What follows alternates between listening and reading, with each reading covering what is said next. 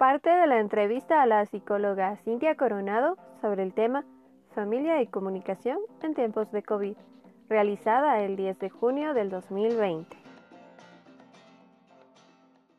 El punto, al menos también psicoterapeuta, es importante que las personas cuando elijan una, una persona, no la elijan como para llenar un vacío, sino de pronto que hayan tenido las capacidades y las herramientas resueltas con su vida personal, porque me quiero unir a ti para compartir algo y no para que tú me hagas feliz, porque desde ahí empiezan varios como que choques entre estas parejas. ¿Qué es lo que pasa también de pronto?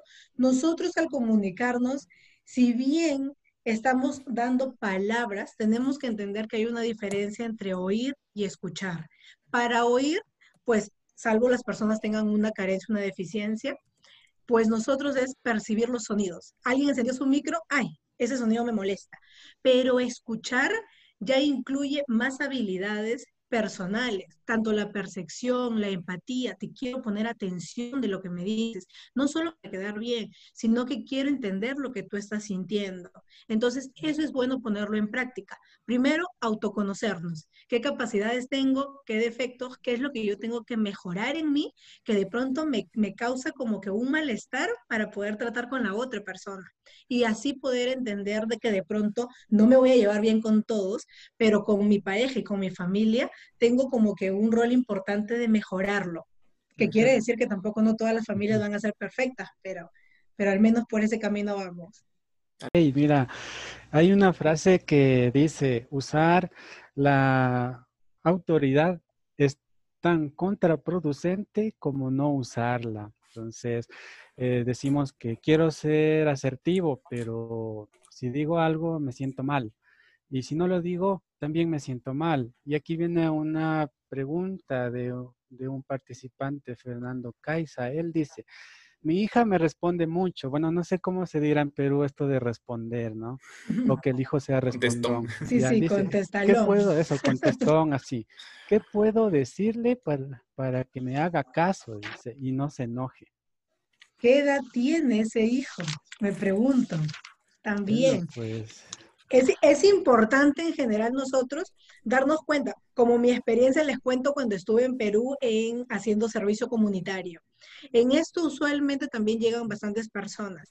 Cuando me llegaron una vez a pedir una consulta, los papás llegaron muy preocupados, si quiero una consulta para mi hijo, no sé por qué, automáticamente creí que era adolescente. Me tinca que cuando alguien me va a hablar es porque es adolescente, pero me equivoqué.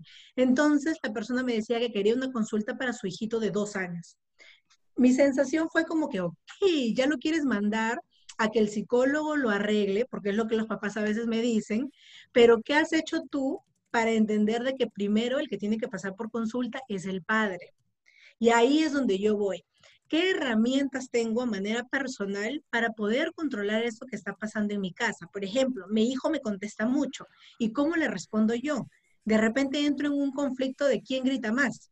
No me grites porque yo soy tu padre. Sí, pero tú no me escuchas. Y empezamos. Este es el error más cotidiano y más grande. Yo no me puedo poner de tú a tú con mi hijo para ver quién grita más desde la paciencia, que es lo que a veces carecemos todos, tengo que entender qué está queriendo hacer mi hijo al gritar o al contestarme. Porque cuando nosotros vemos más allá de las palabras, entendemos que este comportamiento, conducta, como lo queremos también ver, es un llamado de atención. ¿Por qué me está llamando la atención? Tiempo, necesidades, de repente el papá no está presente, entonces la mamá también tenemos que analizar muchas cosas. A veces las preguntas nos ayudan para enfatizar algo, pero cada realidad es distinta. Entonces, como consejo de pronto rápido para esta persona es no partir desde el grito. Si mi hijo me grita, yo no le grito. Espero que esto se calme y luego creo un ambiente de, como, de comodidad, al menos en el terreno de esa persona, para yo iniciar una conversación. ¿Qué es lo que está pasando? ¿Por qué me gritaste? Yo te he faltado el respeto. Entonces, si de repente algo que los padres no hacen, me he equivocado como padre, te pido disculpas. Estoy haciendo mi mejor esfuerzo, pero me gustaría saber qué te está pasando. Para mí lo que tú sientes es importante. Entonces es distinto. Es como de pronto que creo un ambiente para que esta persona se sienta cómoda a hablar conmigo. Nadie va a hablar conmigo y pongámonos como adultos también. Cuando mi jefe viene y me quiere gritar y decir, oye, haz esto. Nadie en su sano juicio se siente cómodo con alguien que está siendo agresivo contigo. Entonces, automáticamente tus mecanismos de defensa o como le llamamos nuestros muros se activan para protegernos. Y es lo que hacen muchos adolescentes. Pues te grito, te ignoro, cojo mi celular y todo lo que tú digas no me importa. Y lo que hago es contestar y contestar. Entonces, ese cambio hagamos, ¿no? Bueno, nos he entendido que por lo que nos vienes comentando, esto de reconocer qué es lo que me ocurre y en función de eso verbalizarlo para que el otro pueda entender qué es lo que está pasando, está asociado a lo que tiene que ver con inteligencia emocional. ¿Qué nos podrías contar sobre este tema tan, tan importante para las familias? Y es importante y hay, como les repetí en la primera parte, mucha bibliografía e incluso a manera de ciencia, hay muchos que ya le quitaron validez a la inteligencia emocional y no lo validan como tal.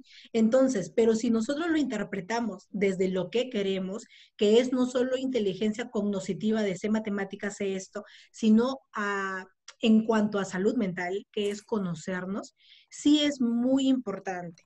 Y desde lo que nosotros tenemos que partir es analizar qué recursos tengo, quién soy realmente, qué cosas yo tengo que mejorar. Porque aquí, por ejemplo, a manera de pronto coloquial, podemos hablar del tema de la ley del espejo, que muchas veces me la dijeron, y yo aprendo más bien de mis pacientes porque vienen con algo nuevo y digo, ok, no tiene ciencia, pero tiene lógica para ellos. Entonces, esto es, ¿qué es lo que me está molestando del resto y por qué no lo corrijo en mí? De pronto, ay, mira esta persona cómo es, grita mucho, se altera por todo. Sí, pero de repente no será que yo también soy la que me altero y yo tampoco tengo mucha tolerancia.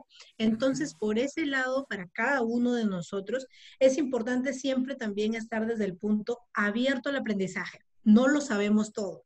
No por ser padres siempre tenemos la razón. Entonces, es importante que desde ese punto de pronto de ignorancia, de decir, ok, estoy abierto a aprender de ti, empecemos a generar pequeños cambios y crear acuerdos en la familia, acuerdos muy importantes que nos van a servir, nos va a hacer suposiciones en general y nos va a servir en la vida también, porque muchas veces ante la duda nosotros decimos, ah, seguro está molesto. ¿Y por qué no lo preguntas? Pregúntale, ¿estás molesto? Y espere esa respuesta. Entonces, ante la cualquier suposición, hay esta herramienta que se llama pregunta. Entonces, hagámoslo. Otro acuerdo puede ser ser impecable en nuestras palabras. No digamos cosas que no estamos sintiendo y que solo son productos de la emoción. Muchas veces le decimos, ay, como siempre, tú eres igualito a tu padre, eres igualita a tu madre. Ay, para eso. Entonces, estas frases son, las palabras tienen impacto y nos van generando más bien una baja en el autoestima. Entonces, tengamos mucho cuidado al utilizar un tipo de palabra. Otro acuerdo puede ser hacer siempre lo mejor. De pronto estoy dando lo mejor para ser un mejor padre. Podemos estudiar lo que sea y no hay un curso de estudia para ser el mejor padre. Incluso muchos no planificaron esto, pero llegada esta decisión, hagamos lo mejor posible y no, no veamos a nuestros hijos como un rival, sino como que alguien que es producto de nosotros. Como dicen, cuando el celular me va mal, ¿a quién me voy a quejar? A la empresa que me lo vendió. Entonces, si mi hijo está malo, ¿con quién me voy a ir a quejar si no es conmigo mismo? Porque yo soy el, el fabricante de este producto que está saliendo. Entonces, como último acuerdo, en general no nos tomemos nada personal. No es que mi hijo me está haciendo algo. Mi hijo está haciendo algo y yo decido si eso me molesta o lo soluciono junto a él. Entonces, eso podrían ser de pronto los acuerdos que nos pueden servir.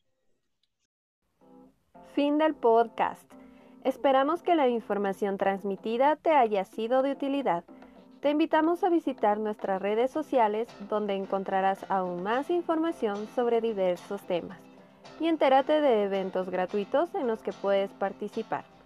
Avance y Bienestar está conformado por un grupo de profesionales capacitados en salud mental y física por ello, brinda servicio de atención psicológica, psicoeducación, talleres, capacitaciones, evaluaciones y más. Hasta la próxima.